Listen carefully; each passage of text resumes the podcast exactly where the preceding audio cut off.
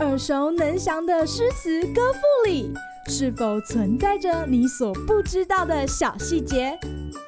快跟着师傅麦恩居一起补充韵文当中的小惊喜！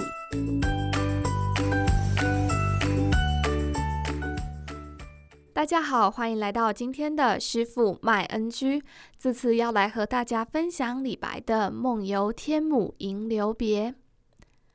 李白的奇思妙想不光光展现在日常生活中，就连做个梦，他也常常与众不同。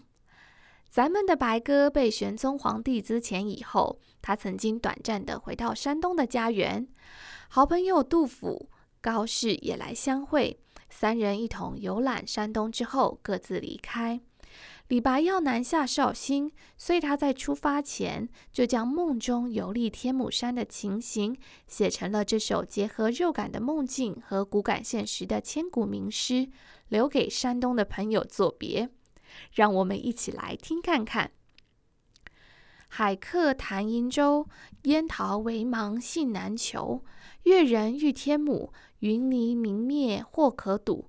天姥连天向天横，势拔五岳掩赤城。天台四万八千丈，对此欲倒东南倾。我欲因之梦吴越，一夜飞渡镜湖月。湖月照我影，送我至剡溪。谢公宿处今尚在，入水荡漾清猿啼。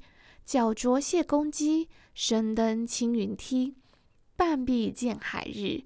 空中闻天鸡，千言万惑路不定，迷花一时忽已明。熊咆龙吟应岩泉，栗声灵犀惊沉淀。云青青兮郁郁，水澹澹兮生烟。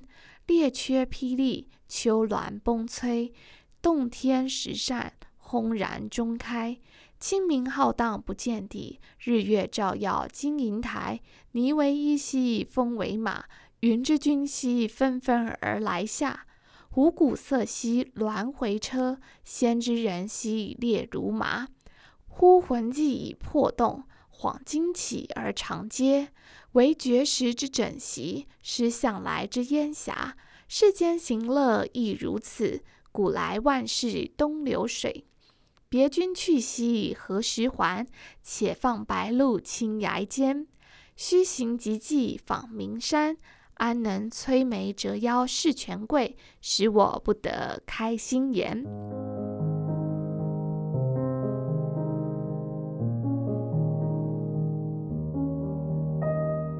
不过，李白为什么偏偏要选择梦到天姥山呢？原来，在今天浙江绍兴的天姥山，在唐朝以前就已经是众多文人向往的文化名山了。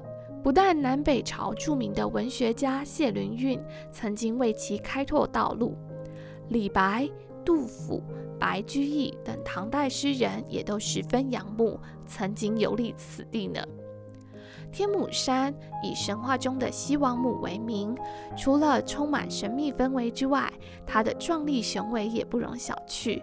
例如“天台四万八千丈，对此欲倒东南倾”一句，便是透过两座山的对比来说明，就算是高耸如天台山，也照样倾倒在天母山的足下。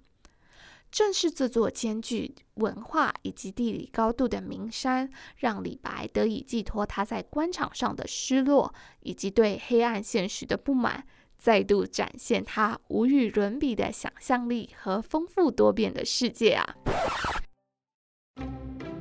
今日 NG 点，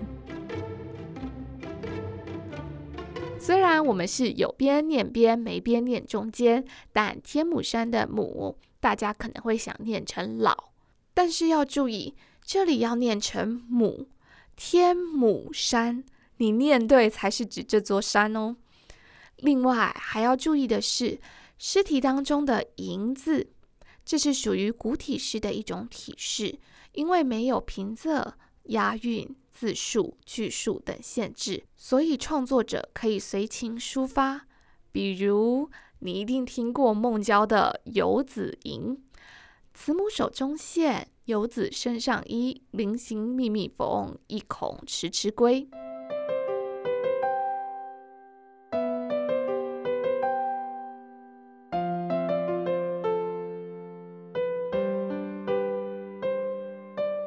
而且啊，师傅还发现，真的有好多大哥哥大姐姐为李白的这首诗谱曲呢，而且每一首都十分的好听，快去听看看吧。